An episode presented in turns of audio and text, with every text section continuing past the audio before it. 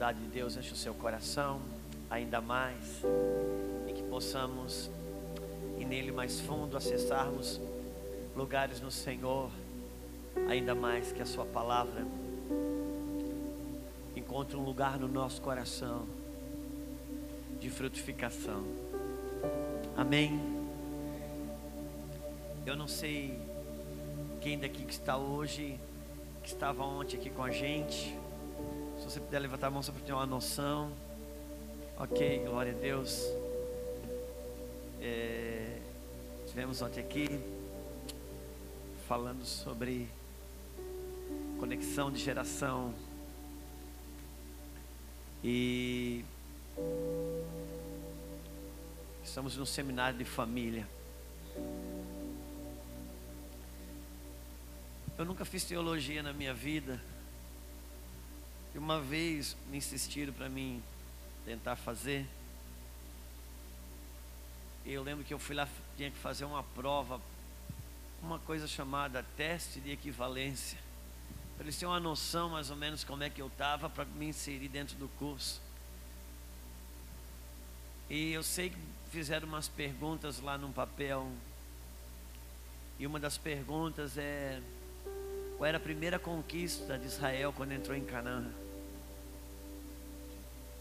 Eu lembro que o professor saiu da sala, deixou nós ali. Tinha outros pastores, tinha outros que não eram pastores. E já, quando fomos que lá alguma coisa, escrever, que um irmão ali no meu lado já falou: aqui é, Cana, aqui é Jericó. Vou colocar Jericó porque foi a primeira conquista de Israel quando ele entrou em Canaã.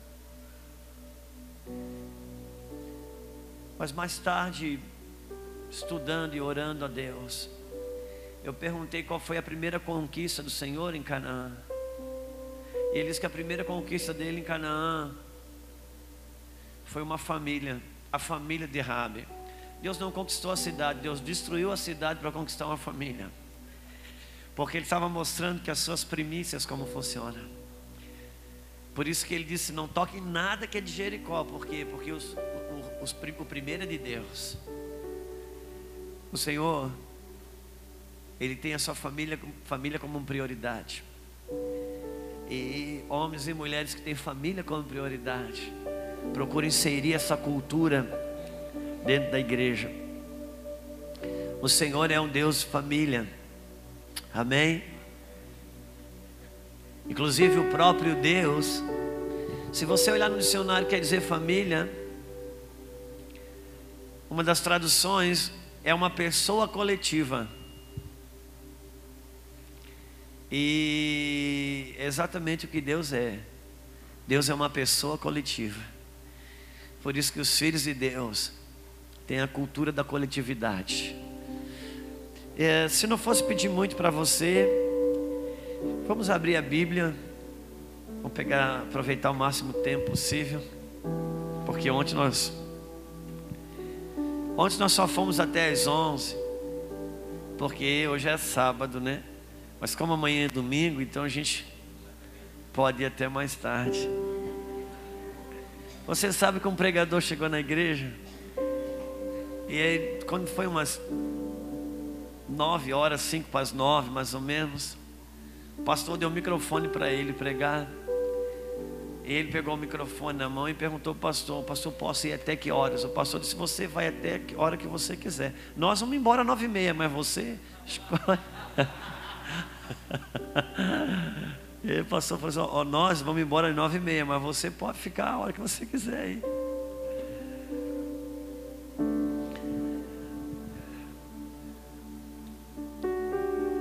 Lucas eu acho que é Lucas. Lucas 15, se eu não me engano. Marcos 15, eu acho. Estou com a pessoa que está no celular diz assim: Você tem certeza que vai ouvir esse cara? Que Lucas, meu Deus. Lucas 15. É Lucas mesmo.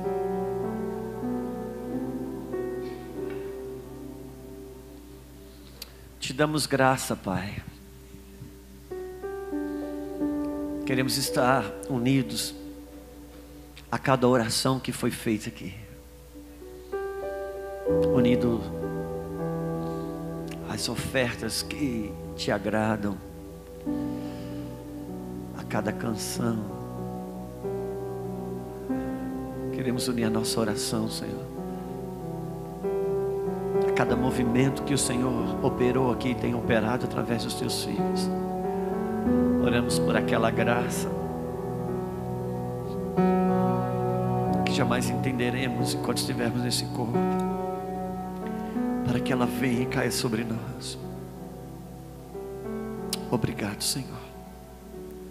Encontre um lugar em nós para tributarmos a Ti todo louvor, toda glória, toda honra. Lucas capítulo 15, versículo 8. Quantos solteiros tem aqui? Levanta a mãozinha. Bastante, hein? Bastante solteiros. Eu imaginava.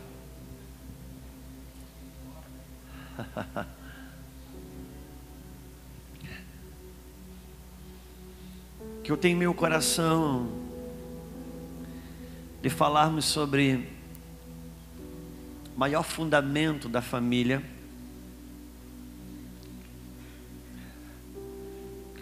Eu sei que é Jesus, amém. Mas eu gostaria de falar um pouquinho sobre o fundamento do casamento, do matrimônio. E depois vou explicar um pouco melhor a importância de termos solteiros aqui.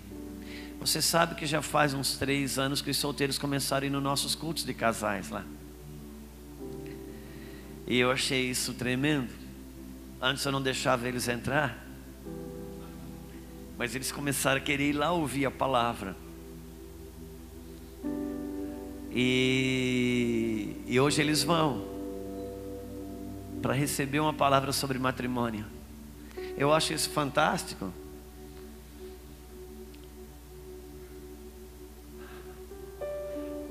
Nesses dias, quando as pessoas vão se casar, elas se preparam para a festa do casamento. Festa de casamento é igual carro. Tem carro de 30 mil e tem carro de 300 mil e tem carro de 3 milhões, você que escolhe. Casamento é igual, desde que quando o casamento se tornou uma indústria, então o casamento e as pessoas se preparam para a festa, se preparam para o choval, se preparam para o vestido, é um restaurante e a decoração, pensa num trem caro. Se prepara para tudo, só não se prepara para estar casado. E depois casa, Aí vem um filho. E quando engravida, uma nova preparação. Aquele quartinho da bagunça vira o quartinho do bebê. E o investimento é alto ali, papel de parede. Aquele berço caro. Não tinha nem dinheiro para comprar, mas compra. E se prepara para tudo, menos para ser pai e mãe. Talvez a gente tenha que aliar um pouco os nossos valores. E falaremos sobre isso nessa noite. Capítulo 15, versículo 8. Jesus está tentando explicar sobre o reino. E ele diz assim: Qual a mulher que, tendo dez dracmas, se perder uma dracma, não acende a candeia, vai à casa e busca com diligência até achar. E achando, convoca amigas, vizinhos, dizendo: Alegrai-vos comigo porque já achei a dracma perdida. Uau! Eu quero pedir permissão para o Espírito Santo para trazermos uma aplicação em cima dessa palavra, porque Jesus está falando, explicando sobre o reino, e explicando sobre o reino, ele fala o seguinte: uma mulher, e quase que invariavelmente na Bíblia. Quando a Bíblia fala sobre uma mulher, está falando sobre a igreja. Sempre tem uma linha e um sinótico profético acerca da mulher como igreja. E por isso que a Bíblia diz que Jesus também fala que o reino de Deus é semelhante a uma mulher que colocou fermento em três medidas de farinha até que toda a massa fosse levedada. Porque a igreja, que quando coloca o fermento da palavra em três medidas de farinha, o que é farinha? Farinha é pó, é isso que eu e você somos. Somos pó. Mas somos pó em, uma, em três medidas: espírito, alma e corpo. Então o fermento, quando ele cai no espírito, ele precisa afetar a alma e afetar por isso que algumas coisas às vezes a gente ouve. Ontem mesmo, eu percebi que liberamos algumas coisas aqui. E na vida de alguns caiu como um sorrisol que cai dentro do copo d'água. A alma chacoalha, mexe, põe na cabeça, diz: Meu Deus, eu estou perdido. Mas depois aquela água, ela silencia. E aí começa o processo. Até que toda a massa seja levedada. Quando recebemos algo no Espírito, isso depois começa a trabalhar dentro de nós. Por isso que Jesus fala que a, a palavra dele, Deus diz que é como a chuva que cai, e ela não volta da terra vazia sem antes ter cumprido o propósito para o qual foi enviado. Agora é interessante porque quando a chuva cai na, na terra, todo mundo vê: eita, deu uma chuva boa hoje aqui, hein? Glória a Jesus. Meu Deus, que coisa linda. E, e você vê aquela chuva. É assim a palavra de Deus. É como a chuva que cai. Quando você recebe uma palavra no teu espírito, uma profecia, uma revelação, ou algo que é liberado, uau, você sente, você vê, aquilo te lava. Só que isso vai ser devolvido. E o processo da devolução não é como a queda da água. Você não vê, o processo de devolução é o quanto que você devolve. Essa palavra começa a trabalhar em você. E você vai devolvendo e vai secando. A terra vai devolvendo e vai secando, a terra vai devolvendo e vai rachando. A devolução, a evaporação, ninguém vê. Isso é você e suas crises, você e suas lutas, você e suas demandas devolvendo para Deus. Sabe por quê? O que define a próxima chuva é o quanto que a terra devolve daquela que ele recebeu antes.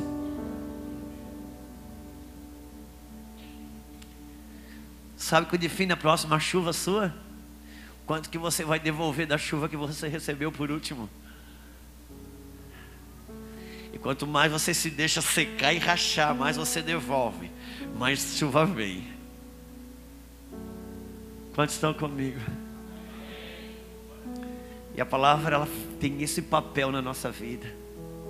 E a Bíblia diz dessa mulher, Jesus diz que essa mulher, a igreja, pelo menos eu permito ao Senhor que me permita aplicá-la assim. Ela tinha dez dracmas. E dracmas era um valor monetário da época, era dinheiro. Porque dinheiro fala de valor. E essa mulher tinha dez dracmas. E 10 é um número de plenitude. 10 é um número de totalidade. Quando você acerta tudo, quanto é que você ganha? Você ganha 10. E agora não se fala muito, mas no meu tempo, quando perguntava, daí como está? Está tudo 10. Quando está tudo 10, é porque o conjunto de valores da minha vida está completo. Por isso que essa dracma que ela perde tinha um significado tão grande não porque ela fosse melhor do que as outras, mas porque ela rompia uma plenitude. É como se ela tivesse aberto um buraco na grade para fugir as outras dracmas. Porque tem valor que quando você perde, ele abre um buraco para que outros vão embora. Ouça-me. E Jesus ele mostra aqui, dá uma receita de um caminho, uma receita de um caminho prático de como restaurar um valor perdido e um valor perdido dentro de casa, porque nós sabemos que a mulher, ela perdeu a dracma dentro de casa. Amém? E é muito interessante, Porque essa dracma, quando ela perde, parece que essa dracma leva junto a alegria, leva junto a celebração. Porque quando a dracma é devolvida, a celebração volta. E se tem um valor que quando perdido dentro de casa, leva a alegria e a celebração da casa junto, é o valor do casamento. Quando se perde o valor do casamento, também se perde o motivo de celebrar dentro de casa. A capacidade que o casamento tem de quando perdido, levar junto a celebração. Eu não consigo me conformar com um homem e uma mulher de Deus que quando tem que esfriar a cabeça tem que sair de casa. Porque Deus, quando fez o primeiro casamento, a primeira coisa que Ele fez foi dar uma casa que Ele chamou lugar de delícias. Quantos estão comigo? Sabe, eu sou um estudioso de casamento. E eu tentei estudar o casamento no Jardim do Éden. Eu queria saber como é que homem e mulher se encontravam ali. Eu queria estudar aquele amor, porque tem dois tipos de casamento, um dentro do Éden e outro fora do Jardim do Éden. Dentro do Éden, osso dos meus ossos, carne da minha carne. Fora do Jardim do Éden, ó Deus, essa encrenca você me arrumou. Interessante porque o marido e a esposa eram o mesmo. O casamento era o mesmo, as pessoas eram a mesma, mas por que, que não era o mesmo, a mesma relação? Porque o segredo do casamento não está nem no marido nem na esposa. O segredo do casamento está no ambiente de Deus que eles escolhem para viverem. O que definia o casamento de Adão e Eva era o ambiente que Deus tinha dado para eles, o jardim do Éden. E eu tentei estudar o casamento do homem e da mulher ali dentro, porque ali está o casamento perfeito, e eu queria saber como marido e esposa se encontravam e não encontrei.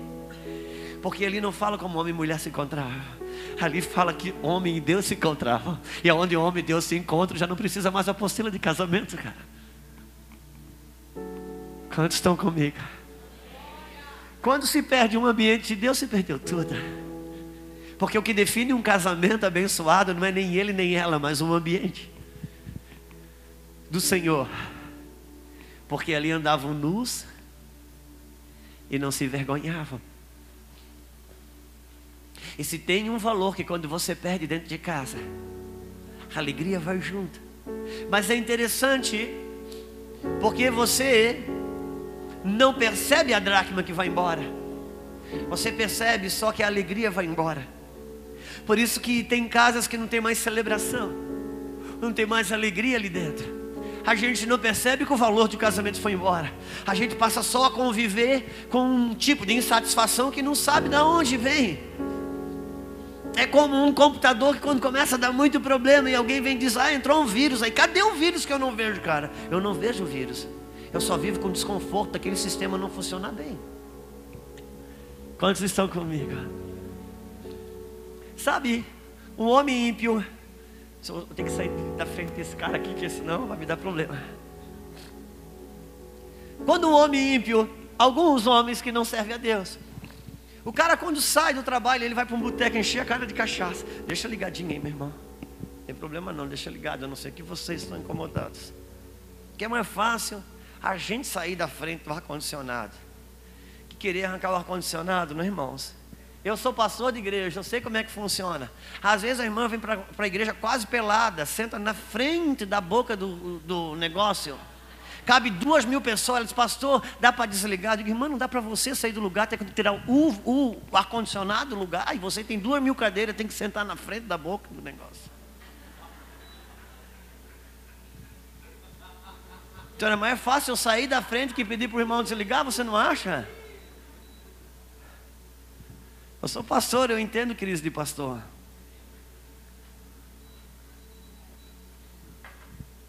Irmão, fica tranquilo. Fica tranquilo que o Espírito Santo não foi embora. Amém, irmão? Oh, pode rir na igreja, você sabia? Oh, pode ser feliz, cara. Oh, meu Deus. Tem gente que acha que Jesus tirou ele do mundo para sofrer na igreja. É verdade. Como diz a Martin Duque, aquele irmão cara de vaca. Ouça-me. Às vezes eu penso que o filho pródigo, ele só saiu de casa porque ele olhou para o irmão mais velho e pensou: se eu vou ser isso amanhã. Tem alguns filhos na igreja que às vezes olham para os irmãos mais velhos e dizem: Oh meu Deus, vou para o mundo. Porque esse é, esse é o meu futuro. Mas ele já tinha tido uma experiência com o pai, então ele volta. Quando esse negócio fica ruim, ele volta. E quando ele volta, pastor Medina, ele corria um risco muito grande. E qual era? Encontrar o irmão mais velho antes de encontrar o pai. Mas graças a Deus que ele encontrou o pai primeiro. Por isso, se o filho pode, pode entrar por ali, sai da frente e deixa ele ver o pai. Amém. Você foi chamado para ser feliz em Deus. Não seja uma propaganda enganosa do Evangelho. Quando falamos, quando falamos de coisas sérias, nós estamos chamando ninguém para ficar emburrado. Só que coisas sérias são coisas sérias. E essa E essa mulher, Jesus mostra a respeito de um caminho de restaurar um valor perdido dentro de casa. Nós, quando o casamento vai embora, como eu falei, quando um, cachace, um cara vai beber cachaça depois do trabalho, porque ele não quer voltar para casa, para encontrar aquele ambiente. Então, dos dois, um, ele chega em casa já está todo mundo dormindo, ou ele já chega chapado e está tudo certo. Mas o crente, o evangélico, ele não bebe cachaça. Mas às vezes ele vive a mesma crise de não ter alegria dentro debaixo do seu teto. Então ele faz hora extra. Ele aumenta mais um dia de ferino. Ele vai fazer a obra, né? Também. Ele tem suas fugas para não ter que se lidar. Só que uma coisa que Deus está buscando devolver é essa dracma, a dracma do casamento, o valor do matrimônio. Saiba de uma coisa, queridos. Todos nós temos um banco de valores.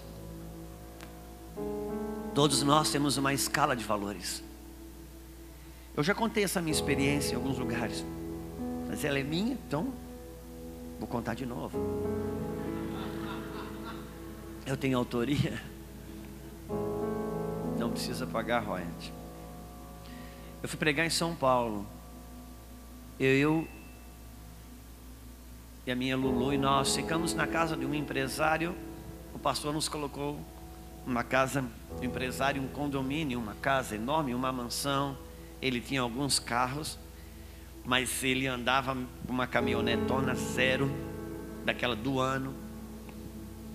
Ele andava com aquela caminhonete como quem andava com um jipe, subia a calçada, descia a calçada, ele era da área da construção, então.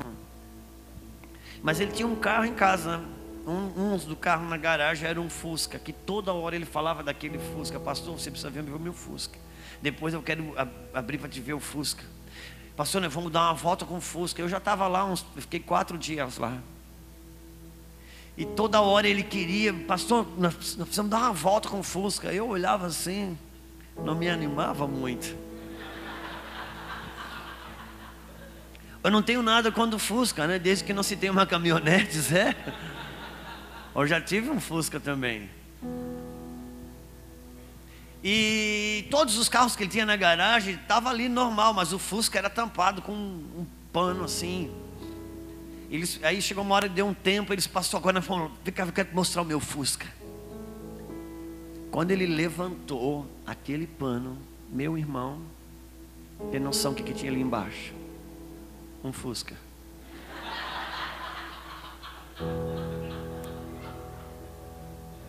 E ele olhando para mim, assim, para me ver a reação, e olhar para a caminhonete, me animava.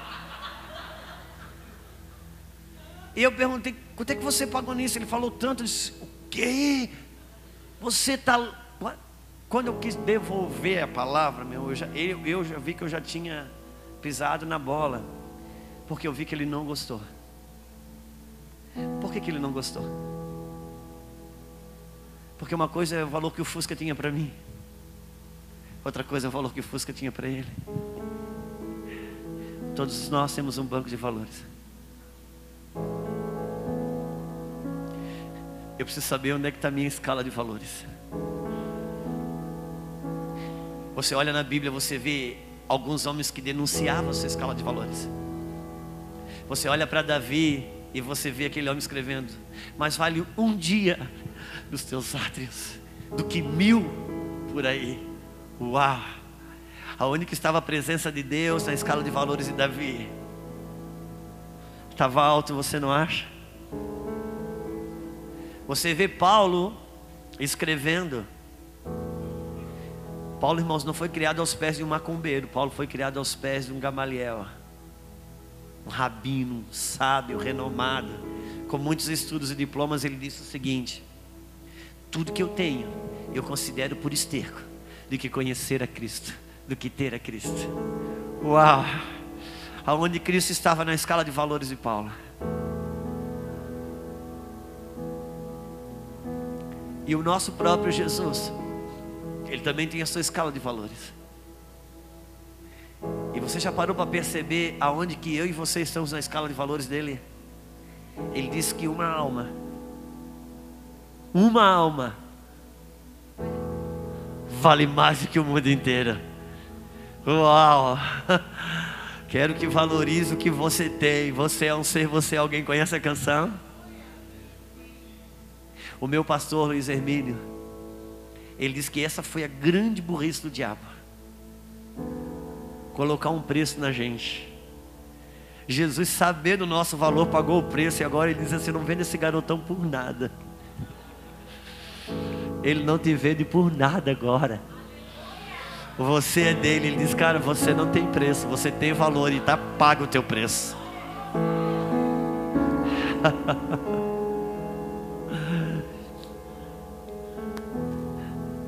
Deus também tem a sua escala de valores. E na sua escala de valores, não está ali número um, número dois, número três. Mas para quem lê a Bíblia, você vê as denúncias. E um dia ele fala para um escritor, um escritor de Hebreus, e ele diz o seguinte: pega a tinta ali, pega o seu tinteiro e escreve. Hebreus capítulo 13. Se você puder abrir comigo.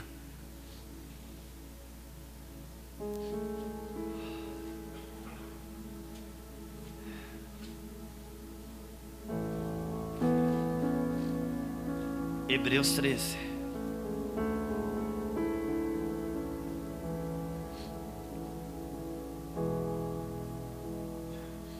Versículo 4. Digno de honra entre todos, seja o. Uau! Aonde está o matrimônio na escala de valores de Deus? Ouça, meu querido. Algumas pessoas, às vezes, pastor Medina, elas me dizem: Pastor, você coloca o casamento no lugar alto, né? Porque você é pastor de casamento. Eles, eles me deram esse, esse rótulo. Eu digo, cara, eu não coloco o casamento no, valor, no lugar alto. Eu tento colocar no lugar que Deus já colocou e eu não consigo. Digno entre todos. Outra tradução, digno de honra sobre todas as coisas, seja o matrimônio. Deus pegou o matrimônio e ele colocou num patamar mais alto de dignidade e honra. Digno de honra entre todos, seja o matrimônio. Entre todos. Por que, que eu disse, cadê os solteiros? Porque digno de honra entre todos, entre os casados, entre as crianças, entre os viúvos, entre os adolescentes, entre os jovens, entre os solteiros, digno de honra entre todos, seja o matrimônio. Por isso que eu preciso pensar, nós estamos com um problema aqui. Porque a gente tem cantado muito que vem o seu reino, que vem o seu reino, que vem o seu reino, que vem o seu reino. E ele vem, mas quando ele vem, os valores dele vêm junto. Sabe o que, que está alinhado com o céu? Alinhamento com o céu é ter na minha vida, aqui na terra, os mesmos valores que o céu tem. Para que seja assim na terra como ter os mesmos valores. E Deus diz: digno de honra sobre todas as coisas, digno de honra entre todos. A gente precisa rever como está a nossa escala de valores. Sabe, uma missionária que tem um, um trabalho é, reconhecido com crianças. Ela chegou numa igreja e se apresentou para o pastor, porque ela era de um outro estado. E ela disse ao pastor, falou do trabalho dela com crianças, e conversaram antes do culto. E o pastor disse: Olha, então você faz um trabalho com as crianças hoje, elas podem unificar todas as crianças, todas as idades, que eu consigo movimentar tudo. Chama os professores, trabalhamos juntos. E ele disse: Ok. E ele disse: Eu só preciso, antes do pastor assumir a palavra, eu vou ter uma fala rapidinha. Ele disse: Ok. E na hora de acabou o louvor, chamaram as crianças e o pastor disse: Olha, temos uma missionária aqui que trabalha um trabalho lindo com crianças. Ela chegou hoje aqui, se apresentou para mim. Ela vai fazer um trabalho com, as, com os nossos filhos hoje. E liberaram as crianças, foram para aquela sala do fundo. E ela estava lá. E quando o pastor terminou de fazer o dízimo, um recado, o que aconteceu? Quando ele assumir a palavra, então ele sinalizou e ela veio, pegou a mão no microfone e disse: Irmãos, nós começamos um trabalho ali com, as, com, com, com os filhos de vocês e nós precisávamos pegar um. Faltou um negócio que a gente precisava pegar, que tem na casa de uma irmã aqui. É uns 10, 15, 10 minutinhos de carro. Precisava do carro de alguém emprestado para a gente ir ali buscar. E ninguém se manifestava, e ninguém se manifestava. E ela pegou meu. Ela disse o seguinte: Não precisa não. Na verdade, nós não precisamos de nada. Já está tudo ali. É só para pensar que eu cheguei aqui e o pastor disse que ninguém me conhece, que ele não me conhecia, que eu sou de fora. E ele pediu para você liberar o seu filho para colocar na minha mão e você liberou e agora para emprestar o carro por 10 minutos. Precisamos rever nossa escala de valores. Precisamos conhecer e rever a nossa escala de valores se tem um valor que foi tirado e perdido dentro de casa, foi o valor do casamento. E quando esse valor, essa dracma foi perdida, a alegria foi embora. Porque a alegria da casa vai embora quando o valor do casamento vai embora. E sabe de uma coisa? Por que aquela alegria volta? Volta a celebração. Porque aquilo que eu não, aquilo que eu não valorizo, eu não celebro. O que eu não valorizo, eu não celebro. E aquilo que eu valorizo se valoriza. E aquilo que eu não valorizo se desvaloriza. Sabe, pastor Medina, tem outra experiência que também é minha, da minha autoria. Nós tínhamos um, um golzinho chaleira. Quem aqui lembra do golzinho chaleira? Por isso que eu fiquei tão feliz com a caminhonete. Mas a gente tinha um golzinho chaleira e a minha Lulu foi um dos nossos primeiros carros. Ele era guerreiro, ajudou muita gente, ajudou muito. E eu gostava muito dele, mas chegou uma hora que ele ficou muito velho, estava judiado já. Eu disse: Ok, vamos trocar. E eu troquei. Eu troquei e tive que voltar lá uma semana, dez dias depois, para fazer a manobra de documentação. E lá em Itajaí tem uma rua de lojas de carro usado que é dos dois lados, um é um, uma loja de um lado da outra, você passa assim, parece um Hot Wheels, aqueles carros um no lado do outro, você não sabe quando começa uma e quando termina a outra loja. E eu cheguei lá. E quando eu cheguei lá, eu vi que no final, o último carro era um carro igual ao meu. Só que estava lindo. Um gol igual ao meu, lindo. Eu disse, uau, cara, olha o golzinho igual ao meu, que lindo. Se eu soubesse, tinha trocado nele. E o cara falou, é o seu. Ele disse, eu disse, cara, uau, tá lindo. Ele disse, quer trocar? Ele disse, como é que você faz? Ele falou, tanto. Eu disse, o que? Você tá louco, amigo? Dez dias, na minha mão valia tanto, agora na sua vale. Cara, ele olhou dentro dos meus olhos e disse, pois é, na sua mão não teve valor, na minha ele tem.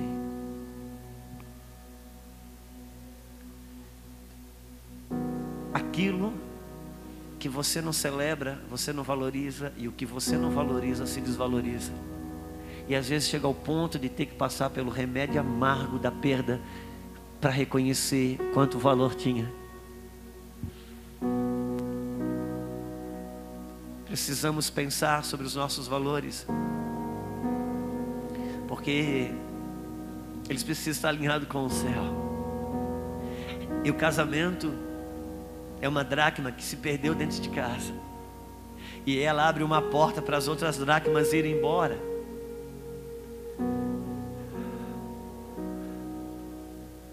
Deixa eu dizer uma coisa para você. Jesus ele mostra um caminho de restauração, da recuperação de um valor perdido. Hoje, pastor, a gente está muito envolvido em arrumar briga de marido e mulher na igreja. Nós precisamos é devolver para a igreja o valor do matrimônio, o valor do casamento, porque aquilo que você valoriza, se valoriza. Então, Jesus diz: Olha para essa mulher, olha como ela faz para recuperar um caminho, um valor perdido. E a primeira coisa que ela faz é que ela acende a luz. Uau! Ela acende a luz. Porque sem luz você não pode recuperar e organizar nada. Por isso que Deus abriu a criação dizendo: haja. E depois ele começou a organizar o lego dele. Colocou a lua aqui, o sol ali, trouxe a água para cá, as estrelas colou uma aqui, a outra colou ali, não foi assim? Porque depois que tem luz, você pode organizar as coisas. O que, que precisamos para recuperar o valor do casamento que foi perdido na igreja? Acender a luz, lâmpada para os nossos pés, luz para os meus caminhos, é a tua palavra. Ouça-me. Nós precisamos acender a luz para conhecermos a matriz original do casamento. Conhecer o matrimônio à luz da Bíblia. Deixa eu lhe dizer uma coisa. Aquilo que você aquilo que o céu criou, só o céu pode ensinar. Aquilo que o céu criou, só o céu pode nutrir. O que o céu criou, só o céu pode sustentar. Sabe, pastor, eu fui ministrar num lugar é, e foi uma pessoa ministrar antes de mim. E quando eu cheguei lá, eu ministraria sábado de manhã, à noite, domingo de manhã, mas na sexta-feira foi ministrar uma pessoa, uma psicóloga, que não era cristã. Mas ela ensinava sobre fazer amor. Ela tinha um livro desse. Ela tinha um quadro no programa de de um programa famoso na televisão. E quando eu vi aquela mulher na sexta-feira, chegamos juntos no aeroporto, ela veio no mesmo voo. Chega lá, estava tudo plotado, o nome daquela mulher nos carros, outdoor, porque ela era famosa. O meu nome não estava nem ali. porque foi um grande livramento que o Senhor me deu. E quando eu sentei vi aquela mulher falar sobre fazer amor, sobre que precisavam ser incentivado por algumas imagens, cenas. Eu disse: Deus, onde está a tua igreja, Senhor? Onde está a tua igreja, meu rei? Isso não foi mais assustador, mas o assustador foi no final porque tinha umas 15, 16 igrejas reunidas lá e ver os pastores na fila para pegar o autógrafo do livro. Que no livro ela explicava mais sobre as coisas picantes que ali ela não podia dizer, porque ela sabia que ela estava falando para um público. Quando ela terminou a palestra, eu disse: será que ela vai orar pelas pessoas? Eu disse: Deus. E agora eu fui dormir. E no outro dia de manhã era eu eu olhei para mim, Lulu, disse: Lulu, o que, que fizeram comigo? Uma cilada. O que, que eu vim fazer aqui, Deus? No outro dia peguei no microfone e não sabia nem como me organizava. Então eu disse, peguei a mão no microfone e disse, ontem à noite, aprendemos aqui pela psicologia como fazer amor. Hoje gostaria de, de falar sobre, pela Bíblia, como fazer amor. E só tem uma maneira de você aprender a fazer amor. O único jeito de você aprender a fazer amor é com a pessoa do amor. Porque Deus não tem amor, Deus é amor. Só quem criou, o que fez, é que sabe ensinar como se faz. Porque o que o céu criou você não aprende com a terra. Aleluia. Se você aprender com o céu, você é que vai vibrar. Você está entendendo? Que bom que você entendeu. Ouça-me. O que as terras criou, a terra ensina. O que o céu criou, o céu que ensina. Escuta, casamento não nasceu de uma era não foi um rei que decidiu criar, casar e criou a cultura do casamento. Não veio de uma tribo X ou Y. Casamento, Deus criou, o céu criou, e o que o céu criou, só o céu pode ensinar, só o céu pode sustentar, só o céu pode nutrir. Ouça-me. É por isso que, se você quiser aprender sobre o corpo humano, você pode aprender com a terra entra numa universidade, vai numa, numa universidade de medicina. Eles, o médico lá, o professor vai ser um médico. Ele vai pegar um corpo, colocar em cima de uma maca. Ele vai te ensinar sobre toda a anatomia humana. Por quê? Porque o corpo Deus fez da terra. E o que a terra fez, a terra pode ensinar. Mas o que o céu fez, só o céu pode ensinar. Deus criou o casamento. Por isso, para, para recuperar essa dracma perdida dentro da igreja. Precisamos acender a luz, acender a lâmpada, conhecer a matriz original do matrimônio, conhecer a matriz original do casamento. E quando conhecemos a matriz original do casamento, vamos aprender algumas coisas a partir da luz. Então vamos compreender melhor o que Deus quis dizer, quis dizer quando ele diz que não é bom que o homem esteja só. Quando Deus diz que não é bom que o homem esteja só. Deus não quis dizer necessariamente que não é bom que o homem esteja solteiro.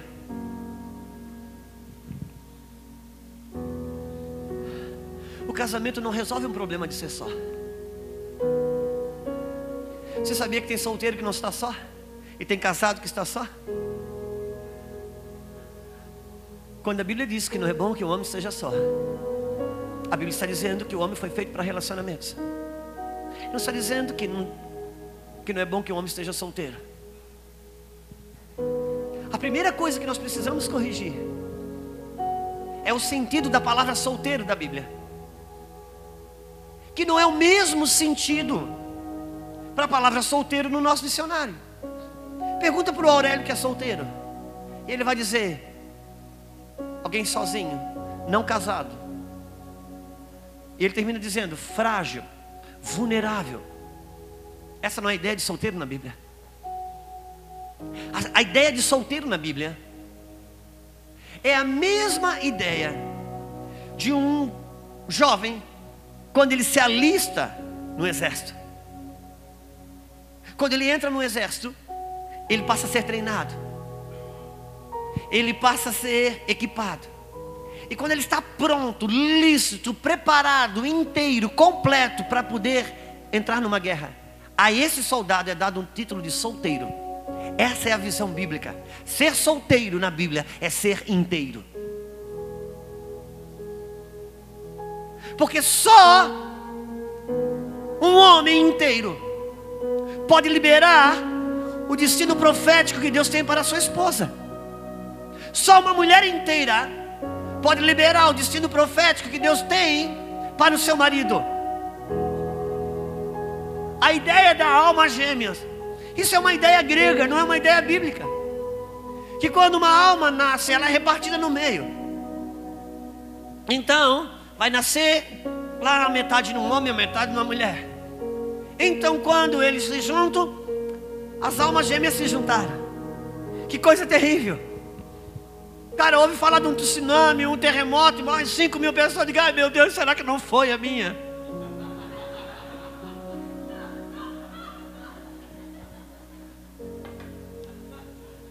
Precisa ser uma mentalidade bíblica. Acender a luz. Quando Deus fez Adão, Deus não fez Adão um homem incompleto. Quando Deus fez Eva, Deus não fez uma mulher desesperada para casar. Deus fez Adão um homem completo nele. Deus fez Eva uma mulher completa nele. Por isso que Jesus chega para a samaritana e diz: Cadê o seu marido? Ela disse: Eu não tenho. Você falou a verdade. Porque você teve cinco maridos. Você tem um monte de carência na alma. Você é incompleta. Você é uma adoradora, tem um buraco dentro de você que Deus quer que completa e você tenta completar nos amores. Você já teve cinco e o sexto que você tem não é seu. Mas tranquilize-se, o sétimo chegou. Ai, ai, ai, mas não foi para deitar com você numa cama, mas para preencher o seu interior, te tornar inteira, para te dar condições de ter relacionamentos duradouros. Porque só Deus pode completar uma pessoa. Um homem não completa uma mulher, uma mulher não completa um homem. Só Deus completa uma pessoa, e só uma pessoa completa pode abençoar outra. Aleluia.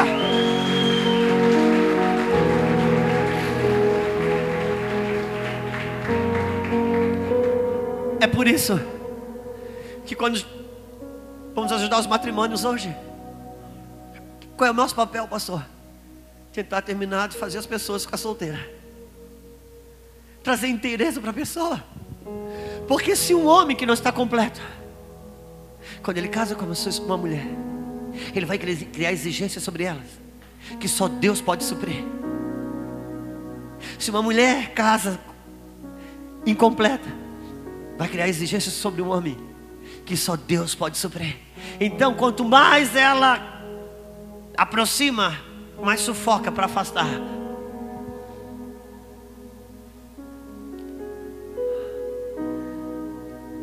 Quem não sabe ser um bom ímpar, dificilmente será um bom par. Casamento, ele é igual um omelete.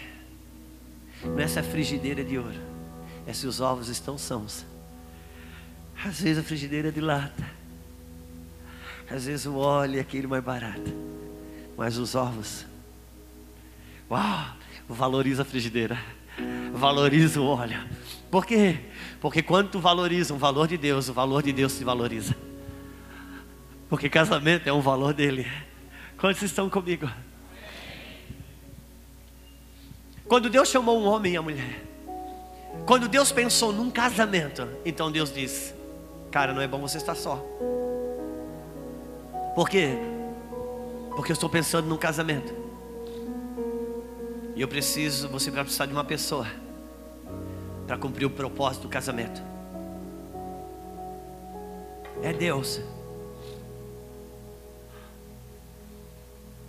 Então, você vai arrumar uma pessoa para mim, vou. Para mim ser feliz? Não. Para mim fazer ela feliz? Não. Para vocês dois cumprir o propósito do casamento. Por isso que quando o homem casa, ele não casa para ser feliz, mas também não casa para fazer a esposa feliz. E ela não casa para ser feliz. Também não casa para fazer o marido feliz. Ambos casam para cumprir o propósito do casamento. E quando trabalho para cumprir o propósito do casamento, sabe o que acontece? Acontece uma coisa. Dentro do propósito, vou encontrar muitas coisas. E dentre elas, felicidade para ele, felicidade para ela.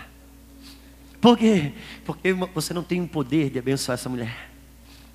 Você não tem o poder de abençoar esse homem. Deus já colocou a bênção no casamento. Trabalha para o casamento, que o casamento abençoa vocês dois. Quantos estão comigo? Por isso que Deus uma das coisas que eu devo entender também, e gostaria de falar um pouquinho com os solteiros. Já estou falando, na verdade. Uma das coisas que precisamos desmistificar é aquela ideia que Deus escolhe exclusivamente o José para Maria e a Maria para o José. Casamento é uma escolha sua. Outro dia sentei com um casal de noivos e aquela mocinha toda espiritualizada. Eu olhei para ela e disse: Olha, deixa eu falar uma coisa para você. Já está tudo marcado. Ela já marcou a data, marcou o lugar, marcou a festa, marcou e tá, tá, tá, tá, tá, tá, tá, tá. Eu disse: Deixa eu falar uma coisa para você. Depois que você casar, você vai pegar essa moto aí de 500 cilindradas, vai ter que engatar atrás dessa CG. Porque quanto você é solteira, vale, mas a hora que você casar não vale mais. Ah, pastor, eu não creio que Deus une pessoas, Deus une propósito. Que lindo, que espiritual. Mas você sabia que propósito não tem mau hálito? Propósito não peida. Propósito não, não, não, não deve conta. Propósito não tem desejos. Propósito não murmura. Tudo isso é pessoa. Quem casa é gente. E se você não casar da maneira certa, estraga o propósito. Então o propósito está garantido, porque está na mão de Deus. Não estraga ele. Quem casa são pessoas. Casamento é uma escolha sua. E onde é que Deus entra nisso? Ah, é simples. Irmãos, eu tenho duas filhas. Quem que você acha que vai escolher o marido delas? Eu? Pergunte isso para elas. Quem vai escolher são elas. Mas o dia que ela escolher, o dia que o coração dela mexer por alguém, o coração de alguém mexer por dela, e eu ver alguma liga dessa natureza, pela construção relacional que eu tenho com elas, elas vão dar uma olhadinha para o rosto do Pai. O rosto do Pai aprovar, dá vazão. Mas se não aprovar, ainda que doa na alma, corta. A escolha é sua, mas a aprovação é dele. Por isso que pastores e pais nessa hora têm um papel fenomenal, porque gente apaixonada não consegue discernir, né? A alma gritando, você não ouve o espírito. Quantos estão comigo? É por isso que eu acredito numa coisa chamada namoro. Ah, não tem namoro na Bíblia, tá? E Maria estava desposada com José, que palavra é essa? Dê o que você quiser, eu vou chamar de namoro.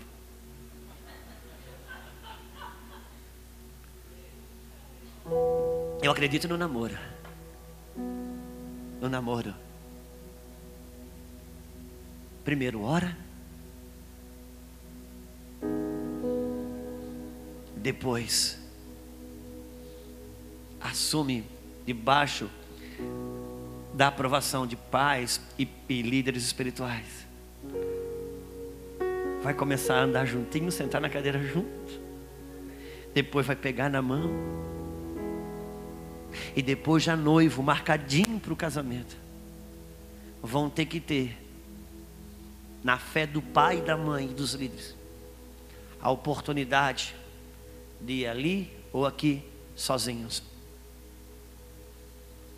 Porque o teste final ainda precisa acontecer.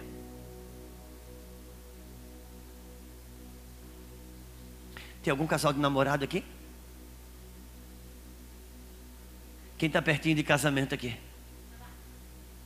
Cadê cadê sua namorada? Qual seu nome? Brenda. Está pertinho de casar? Aleluia. É uma fase. Se está pertinho de casar, debaixo de proteção de pai e mãe, vão ter que ter experiência de ir ali ou aqui sozinho. Eu não estou falando de ficar num quarto sozinho, mas de ir aqui e ali sozinho. Porque se aquele moço bonitão lá,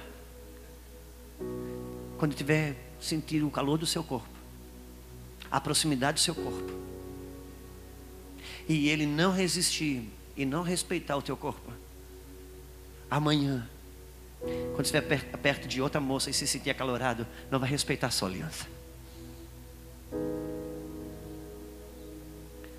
Por isso que o namoro é necessário. E isso não tem uma regra. Por isso que pai, mãe, líderes espirituais aqui decidem os níveis de aproximação. Eu tenho uma filha mais velha, a Isabel, ela tem 21 anos. A Isabel, se tu põe a mão no cabelo dela, ela já, tira. Tu põe a mão no braço, ela tira. A Sara, eu lembro daqueles quando era aqueles agarradinhos da estrela. Ela está toda hora pegando, baixando, tem que estar tá encostando desse jeito. Eu já sei que a Isabel vai poder sentar no sofá desde o primeiro dia. Não vou poder fazer assim com a Sara. Porque ela é toque físico. Por isso que não dá para ter uma regra. Debaixo do monitoramento. Se permite os avanços. E se tiver muita briga, não tenta corrigir. Às vezes muitas brigas no namoro, por isso que eu não sou muito de orar por namoro. Pastor, ora pelo meu namoro. Nós, nós vivemos brigando. Eu digo, irmã, às vezes é só Deus gritando, não é esse, não é esse.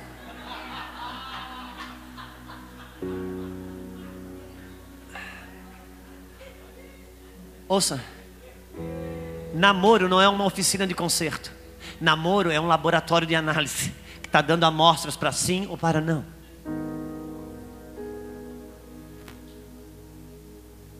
Quantos estão comigo? Por isso preste bem atenção com quem você vai casar. Sabe? Abre bem os olhos agora. Porque depois de casar vai ter que fechar os olhos para muitas coisas. Quem é casado aqui pode dizer um amém? Aleluia. Depois de casar, eu posso usar você como exemplo, amigão, porque você já é o homem do altar.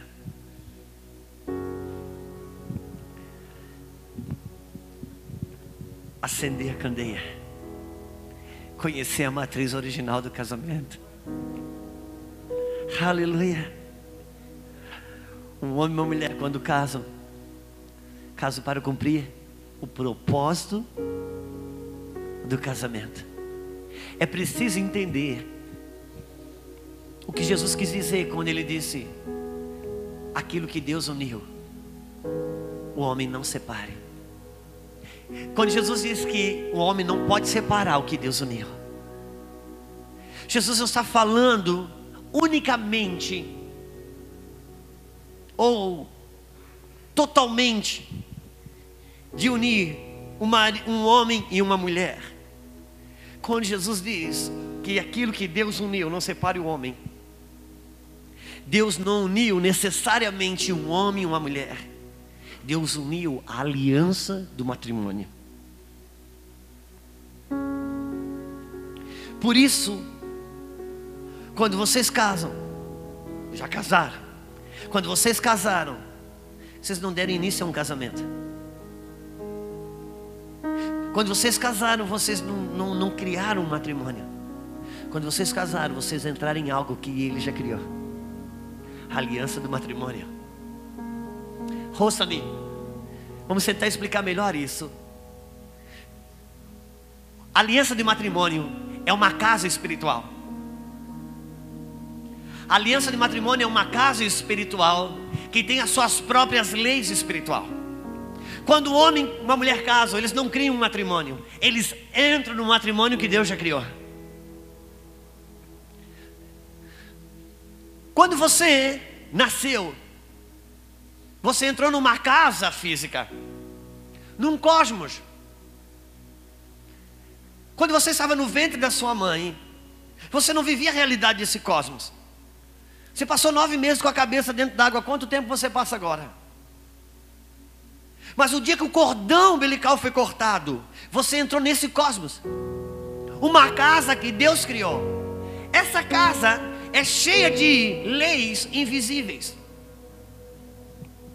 Mas que Deus deu a você essas leis para te, para te abençoar. E na medida que você interage de forma inteligente, você é abençoado.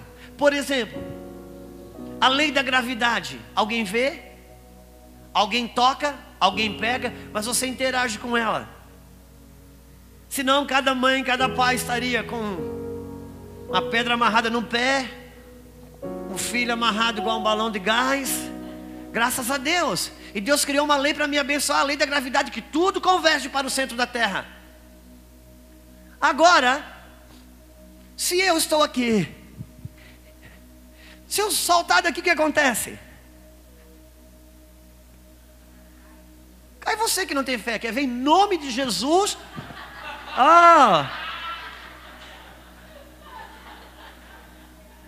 Irmãos, quando eu saltei, quando eu entrei em contato com essa lei, essa lei operou em mim a força que, ela, que Deus a colocou.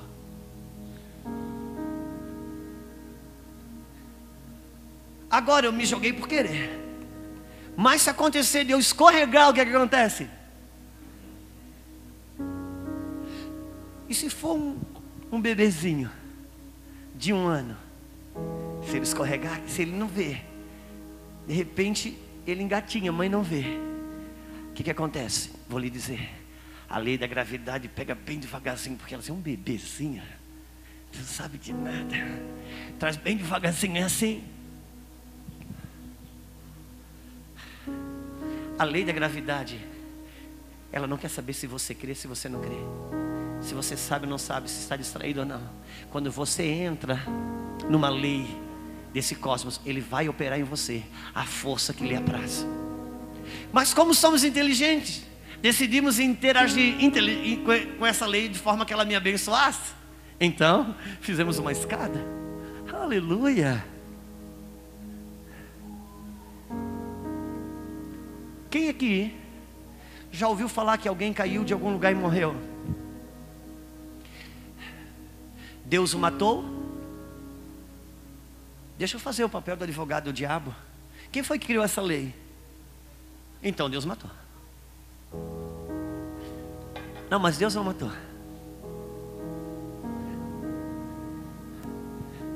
Algumas pessoas dizem que a, a, energia elétrica foi criada não sei quando. Não, não, a energia elétrica ela foi descoberta. Quem criou a energia elétrica foi Deus. E o homem descobriu. E quando descobriu, começou a interagir com ele. E evoluiu nessa interação. Glória a Deus. Ar-condicionado, microfone, elevador, aleluia. Agora quem aqui já levou um choque? Sabe o que você fez o dia que você levou um choque? Você foi lá na empresa de energia elétrica e disse: Te liga aquele negócio na minha casa, isso é do demônio e tal. Não. Você entendeu que você interagiu de forma errada com essa lei. Ouça-me. No reino do Espírito, tudo que é altamente valoroso é proporcionalmente perigoso. As mesmas leis que foram feitas para te abençoar, se você interage com elas de forma errada, o que foi feito para te abençoar te amaldiçoa. Agora dá licença pegar isso aqui um pouquinho e trazer aqui para dentro da casa espiritual chamada casamento. Quanto entende o que estamos dizendo? Quando você casou, você entrou numa casa espiritual chamada aliança de matrimônio que Deus criou. Se você não interagir corretamente com as leis do matrimônio que Deus criou, o que foi feito para te abençoar, te amaldiçoa. Por isso que tem gente quebrando o braço, levando choque.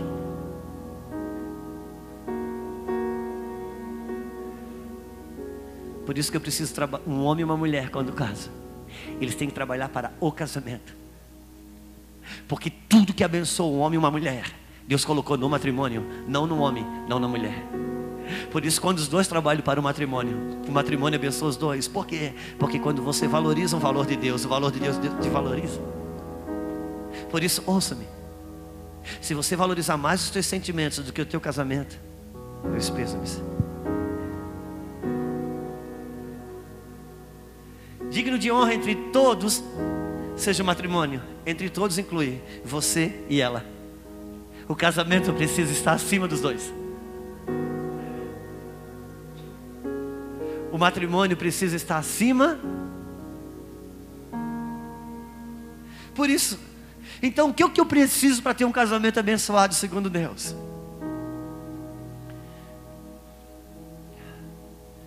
Se você tivesse um papel agora na mão, e eu ia dizer para você: escreva as três coisas que você entende ser primordial para ter um casamento no padrão de Deus. Escreva aí na sua cabeça.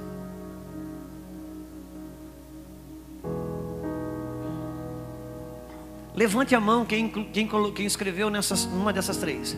Fé. Uma, duas pessoas. O que, que precisa para viver um casamento de Deus? Ser bonzinho, carinhoso, diálogo, compreensão para viver um casamento de Deus. Precisa ter fé. O que Deus criou se vive pela fé. O justo viverá da fé. Precisa de fé. O que que uma, a Bíblia diz? Que se acontecer desse cara não obedecer a palavra, a esposa fica quietinha, santa, para ver se ganha ele sem palavra. O que, que ela precisa? Ser uma esposa boazinha? Precisa de fé. Fé. Por que, que ela não consegue ficar quieta? Porque ela pensa assim, falando do jeito que eu falo, ele já faz o que faz. Se eu ficar quietinho, ele pronto, aí ele vai achar que eu estou assinando embaixo.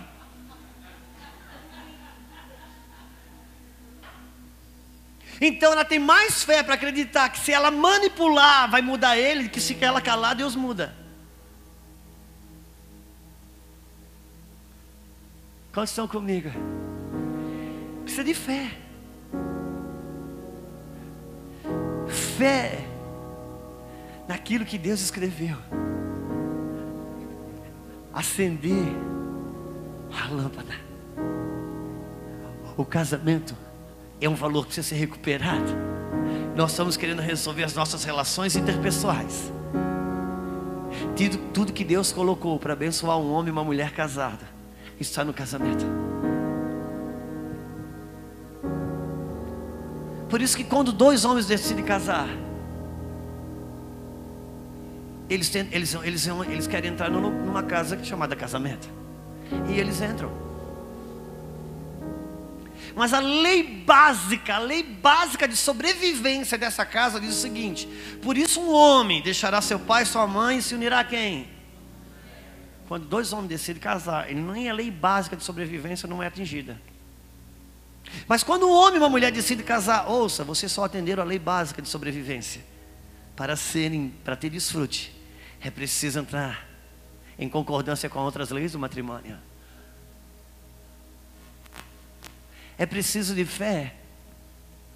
Sabe quando a Bíblia diz?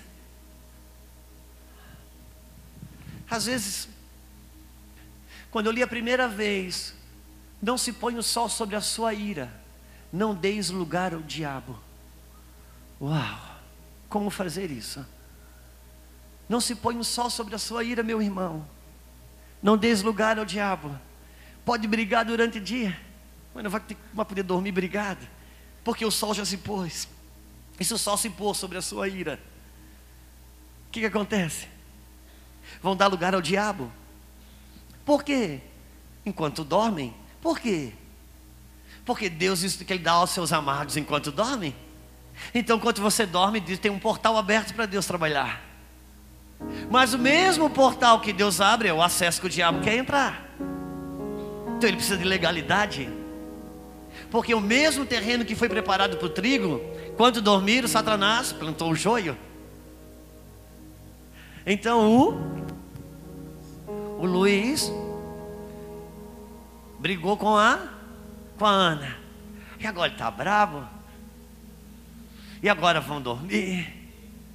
Então ele deita, se vira. E ela também não está muito bem. E fica aquele silêncio no quarto, apagada a luz. Só que aquele silêncio grita, é um silêncio que quando os dois estão brigados, os dois sabem que estão acordados, grita no quarto. Mas como o Luiz, é Luiz, ele é muito espiritual, que é obreiro na igreja. Então ele vai orar primeiro na sala. Deus, obrigado por esse dia, Senhor. Ó oh, Pai, abençoa a minha noite. esteja comigo, porque está escrito: o Senhor dá aos seus amados enquanto dorme. Eles, Luiz, vai lá, acerta com a sua esposa. Se Deus não dá, ela está errada. Peça perdão a ela. Aí mesmo que ela vai crescer no erro dela, Senhor. Ok, então vá. Durma com demônios. Senhor, eu quero dormir com anjos. Então não deixe o sol se pôr sobre a sua ira. Não, Deus, mas não. Então vá. Então o que, que ele precisa para sentar e acertar com a esposa? Precisa ser bonzinho? Precisa ter fé. Então ele vai. Vai abraçar. Vai beijar. Vontade de dar um soco, mas vai beijar. É. Mas isso é hipocrisia? Não é fé. Entenda, hipocrisia no reino não é você sentir uma coisa e fazer outra. Hipocrisia no reino é você dizer que crê numa coisa e faz outra. Porque foi exatamente para isso que Deus me deu a fé, para não precisar concordar com a minha alma quando ela quer ao contrário. Quantos estão comigo? Você escolhe se dorme com anjos ou se dorme com demônios. Eu preciso conhecer a matriz original do casamento. Por isso eu preciso de fé para viver o que Deus escreveu. Obrigado, Luiz. Pastor quer dizer que do jeito que você fala, o casamento não tem sentimento, não tem emoção. Muito sentimento, muita emoção, que é produzida pela fé de uma vida vivida no espírito e não na alma. O que começa no espírito para curar a alma, não o que começa na alma para retrair o espírito. Porque a fé é um produto do espírito, a fé não é um produto da alma. Está meio chato hoje à noite. Essa mulher acendeu a luz. Só que ouça, não dá para explicar aqui. Depois que ela acende a luz, o que ela faz? Ela tem que fazer uma faxina. Ouça-me, homens de reino, mulheres de reino. Acender a candeia, pastor Medina. Isso chama-se revelação. Agora eu te pergunto: quando ela acendeu a luz, ela viu a dracma? Porque a revelação não te dá a dracma. A revelação te convida para um processo de faxina.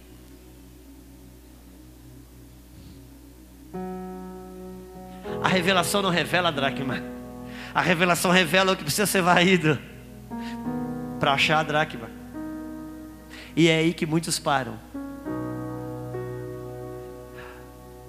Por isso que revelação sem faxina só traz vaidade de pregação.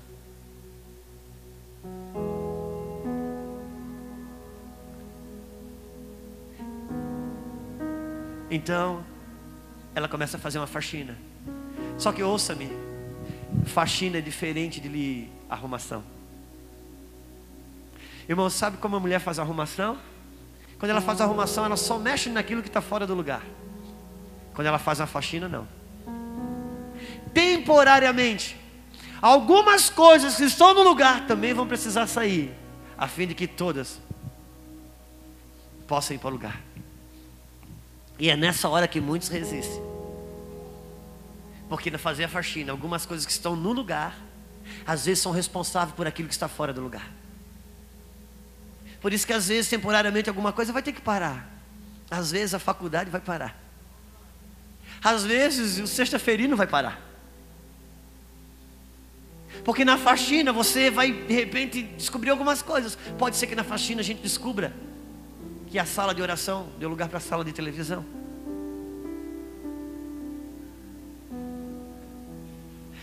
Só que a faxina é uma coisa que a gente resiste a fazer me dou tanto para acender a luz. A mesma fé, que a mesmo Deus que te acendeu a luz, é o mesmo Deus que te dá graça para a faxina. E eu sei que quer fazer a faxina. É porque a minha Lulu faz faxina. Agora, graças a Deus, tenho conseguido abençoar a minha esposa. Mas por muito tempo ela fez faxina. E você não sabe o que é a minha Lulu na faxina. Irmão, seis horas da manhã clareou o dia. Vá, vá tudo acende do nada, barulho. Ela olha para mim, não vem pro almoço. Aí amarra o negócio. Lá, lá, lá, lá. Quem tem marido assim, que faz a esposa assim que faz a faxina, meu irmão, não me deixa sozinho. Oh, obrigado, que às vezes eu penso que eu estou sozinho, desviado, alguma coisa. Naquele dia, irmão, é selva.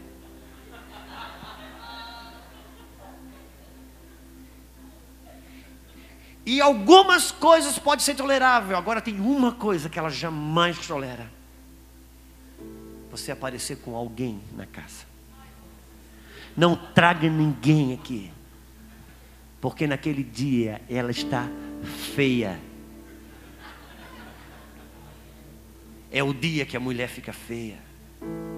E é por isso que não queremos faxina, porque a faxina vai mostrar a feiura que queremos tampar com a maquiagem.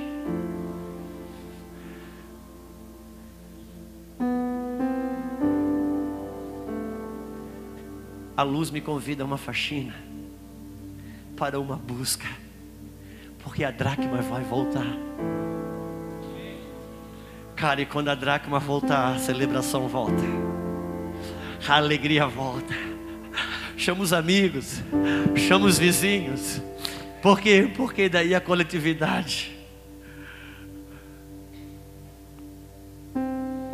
O pai ele faz uma revelação em Gênesis. Ele diz: Não é bom que o homem esteja só. E o filho faz uma revelação de como não está só. Se o grão de trigo caindo na terra morrer, não fica só. Esse é o segredo de não ficar só. Por isso que Jesus diz o seguinte, meu irmão: se você quiser salvar sua vida, perca essa que você tem para salvar que ele, para ter a que ele tem. Então ele está dizendo: você precisa morrer. Me responda: você conhece um lugar melhor para morrer que o casamento? Fica aí, nem que seja só para ser salvo. Precisamos entender o propósito do casamento. Ele tira de nós o pior, mas nos santifica e nos aperfeiçoa. Às vezes a, faxina ela vai exigir coisas de nós. Porque Deus colocou no casamento todos os ingredientes que me abençoam. Não estamos falando de arrumar o seu problema. Estamos falando de recuperar uma dracma chamada matrimônio. O valor do matrimônio precisa voltar para o seio da igreja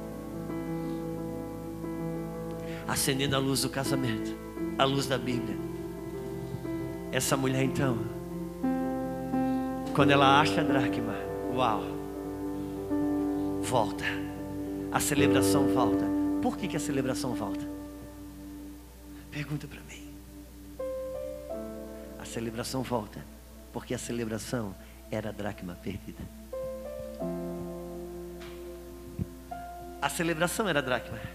Sabe por que, pastor Medina? Porque a dracma está na celebração. A dracma do evangelho é a celebração. Que graça que tem uma bola entrando num, numa trave. Nenhuma. A glória está no pulo e no grito que você dá na arquibancada. Porque isso é celebração. Quantos estão comigo? Por isso celebre seu casamento. Celebre sua vida. Celebre os seus filhos. Conheço mulher na igreja que o filho, o marido, valia nada. Bebia, fumava, fazia de tudo e aquela mulher aturava tudo. Lá um dia, esse homem se converte. E aquela mulher aturava tudo. Na igreja ela era tida como aquela mulher santa. Quando alguém vem reclamar para a pastora que o marido era ruim, ela já pegava pela mão, não fala com essa irmã aqui. Seu problema vai acabar agora, fala com ela. Que essa mulher é uma santa, aturar o que ela atura. Lá um dia aquele homem se converte. Três meses depois a igreja está apaixonada por aquele cara. Você já viu irmão, um alcoólatra no período que ele não bebe, que pessoa maravilhosa que ele é? Satanás odeia pessoas boas. Depois de três meses ali, a igreja toda ama ele. Aquela mulher fica endemoniada. Ela se transforma. Porque a autoestima dela era tão baixa que ela se alimentava daquele status da Nossa Senhora do Alto Compadecimento. Agora o marido ficou bom, acabou aquele assédio da santa. Sabe viver com o marido pecador, mas não sabe viver com o marido arrependido. Celebre. Celebre seu casamento. Celebre sua casa. Celebre seus filhos. O que você celebra, você valoriza. E o que você valoriza, se valoriza. Ela dracma é a, próxima, a própria celebração.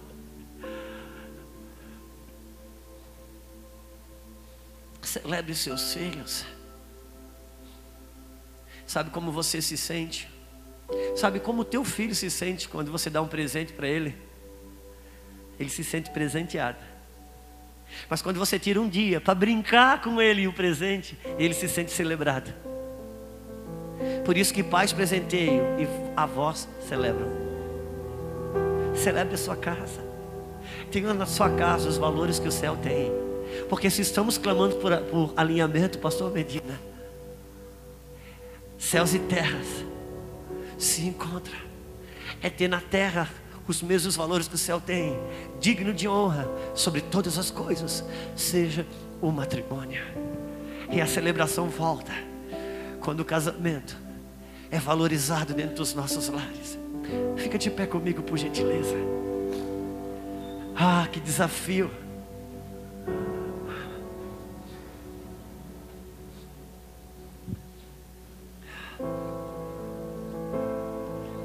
Trabalhar com fundamentos não dá o mesmo prazer. A gente quando vai aprender música, já, já, você já deu aula para alguém que não sabia nada? Chega lá o músico quer ensinar os fundamentos, não, a pessoa já quer aprender uma música. Coisa chata a gente lidar com os fundamentos. Mas se os fundamentos se vai, o que poderá fazer o justo? Aliança de matrimônio. O casamento é uma dracma que precisa ser recuperada dentro da igreja. Celebrado dentro da igreja. É uma pena, irmãos, que os casamentos se tornaram tão caros que quando a gente recebe um convite de casamento, já vem o nome do, do marido e da esposa, e os filhos ficam fora. E nós estamos tendo uma geração que não tem histórico de assistir celebrações de matrimônio em frente dos seus olhos. É uma pena. Deveríamos fazer dois casamentos faz aquele casamento do noivo da noiva. E faz um na igreja para todas as crianças verem. Nossas crianças precisam de registro. Celebração. Todo casamento. Pastor Medina, quanto vocês fez esse ano? Doze. Ano passado, doze. É. Saiba de uma coisa, meu amado. Toda celebração de casamento é um ato profético sobre o grande casamento que vai acontecer, porque a Bíblia começa em Gênesis com o matrimônio e vai acabar em Apocalipse com o matrimônio, porque Deus decidiu casar com uma nação chamada Israel, que nasceu um filho chamado Yeshua, o qual ele buscou uma esposa chamada igreja, e por isso estamos aqui, somos filhos de um casamento. Precisamos voltar a celebrar, ter na terra o valor que há no céu. Eu gostaria de orar com você, eu gostaria que os irmãos me ajudassem. Não sei se tem problema com o horário, são. Mas eu gostaria de encorajar você a celebrar. O valor do casamento precisa voltar. Celebre o seu matrimônio, celebre seus filhos. Celebre a sua casa. Sabe, pastor Medina, a gente faz um retiro de casamentos, um retiro lá. E de um determinado momento dentro do retiro, eu promovo uma festa uma festa. Movimentos com músicas judaicas, eu promovo uma festa. E promovo para que aqueles homens e mulheres dancem, celebrem e festejem. Não é uma balada, é uma festa. Deus é um Deus festivo. As, as festas do Antigo Testamento eram festas. Às vezes eu vejo aquele E quando eu vejo aquele homem, aquela mulher de Deus dançando, me dá vontade de filmar. E lá mostrar para os filhos deles em casa. E os filhos diriam: Eu não acredito que o pai e a mãe dançam. Porque nunca dançaram aqui em casa comigo. Por que, que eu tenho que desejar uma balada? Se eles podiam fazer festas e danças na nossa casa, por que não?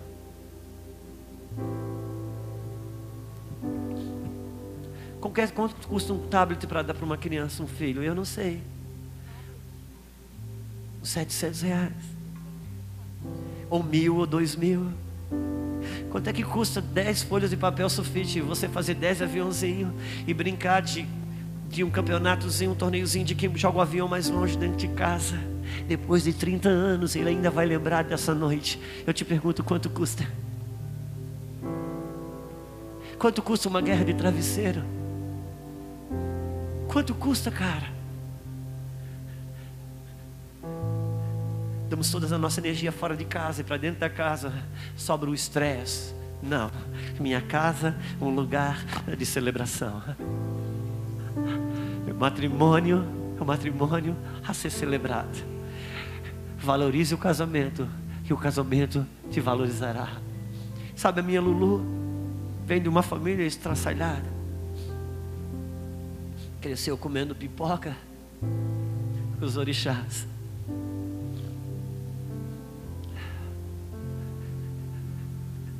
Eu, meu irmão, talvez você não saiba, mas eu ia para a escola só para comer merenda e pegar piolho. Eu fiquei em recuperação todos os anos que estudei.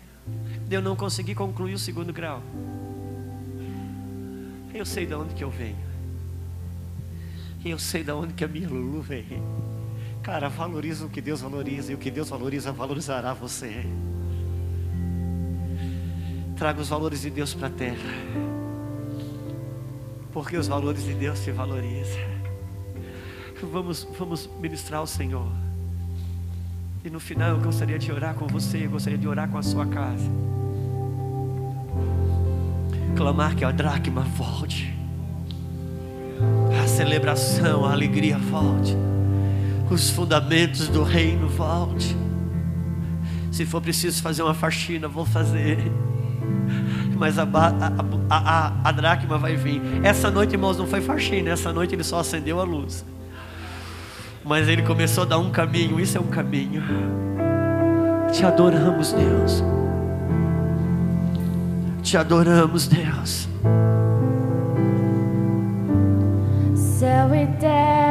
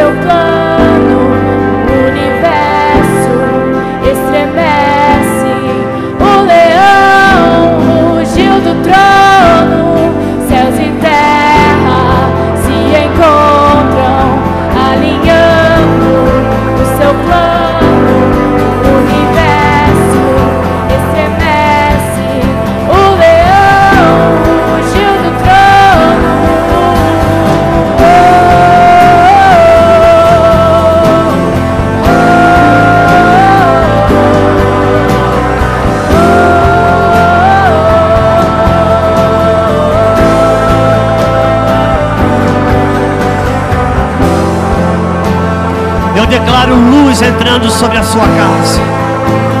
Eu declaro revelação, luz do Espírito entrando sobre a sua casa. Eu declaro que vai começar a ficar claro áreas que precisam ser varridas, cômodos da sua vida, da sua casa que precisam ser reajustados. Eu quero profetizar que a dracma está voltando. A alegria está voltando. A celebração luz do Senhor, a alegria do Senhor.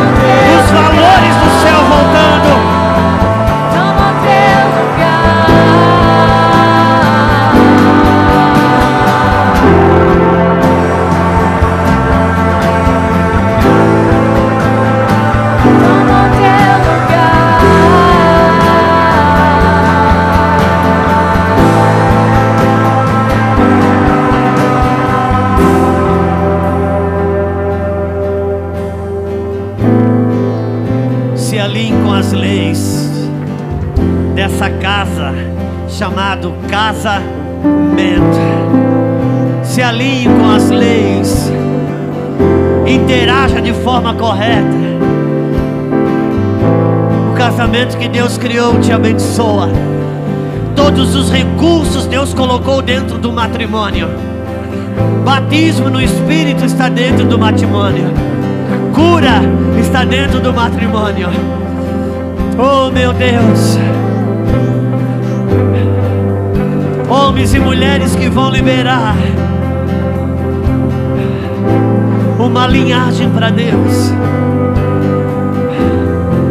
É uma pena que o horário não nos ajuda.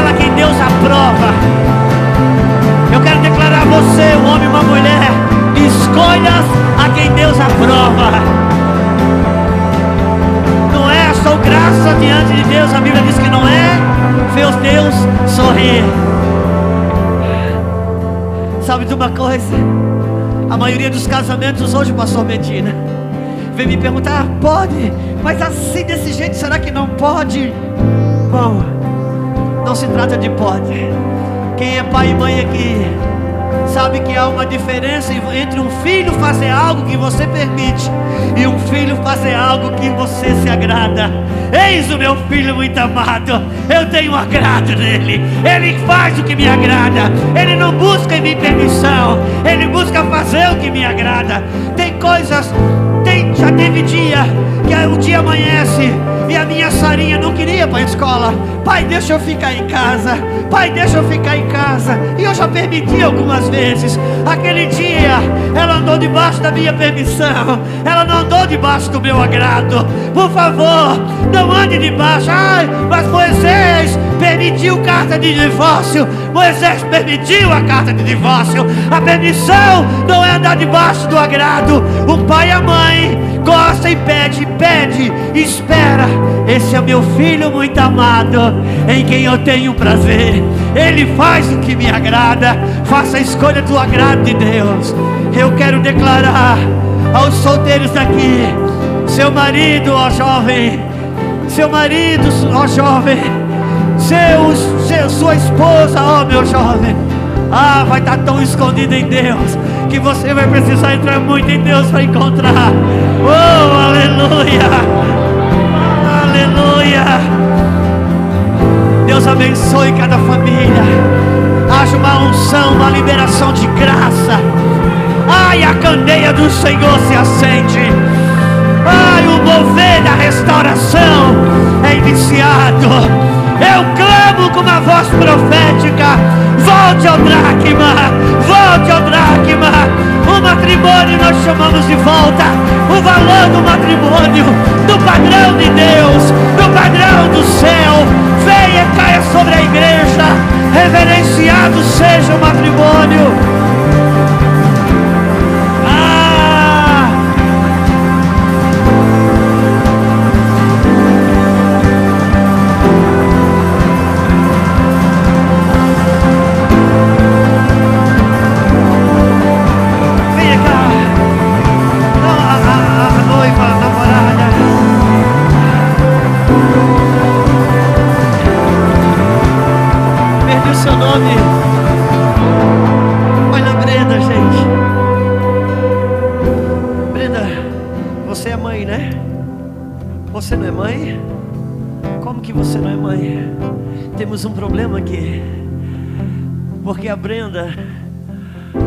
Ela diz que ela não é mãe. Mas não é assim que o céu a vê. Brenda, entenda uma coisa. Quando Deus já chamou Abraão de pai, Abraão não tinha filhos. Oh meu Deus. A Bíblia diz assim: está escrito em Hebreus que quando Abraão deu uma, um dízimo a Melquisedeque, está escrito em Hebreus que Levi deu o dízimo a, a, a Melquisedeque nos lombos de Abraão. Uau! Meu Deus! Entendamos isso. Melquisedeque deu um dízimo a Abraão e Deus enxergou nos lombos de Abraão. Levi deu um dízimo para Deus. Como que é isso? Abraão deu um dízimo para Melquisedeque. Deus olhou dentro de Abraão, sabe quem Deus viu? Deus viu Isaac. E Deus olhou dentro de Isaac que estava dentro de Abraão. E Deus viu Jacó. E Deus olhou Jacó que estava dentro de Isaac, que estava dentro de Abraão. E Deus viu Levi. E porque o tataravô deu um dízimo a Melquisedeque, Deus decidiu um dia que todos os dízimos de Israel viessem para a casa de Levi.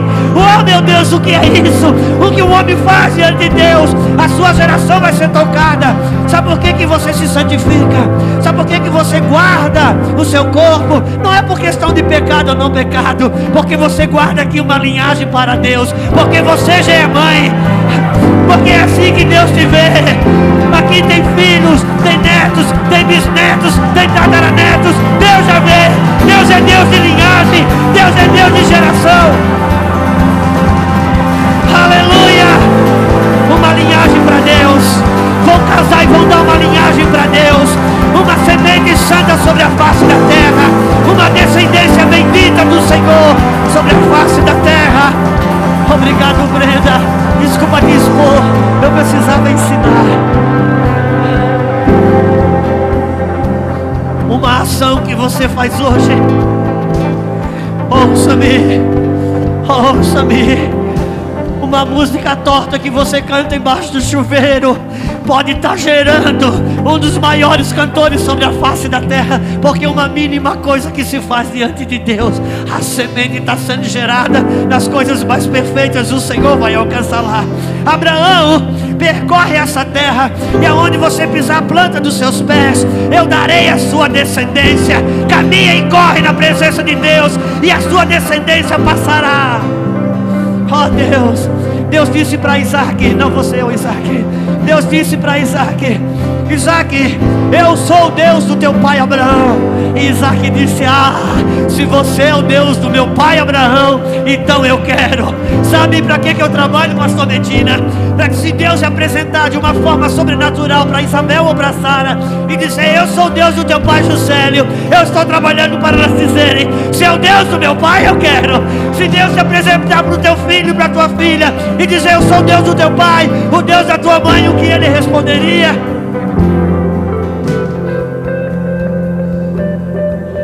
Deus é um Deus geracional. Meu irmão, tira esse microfone da minha mão, por favor.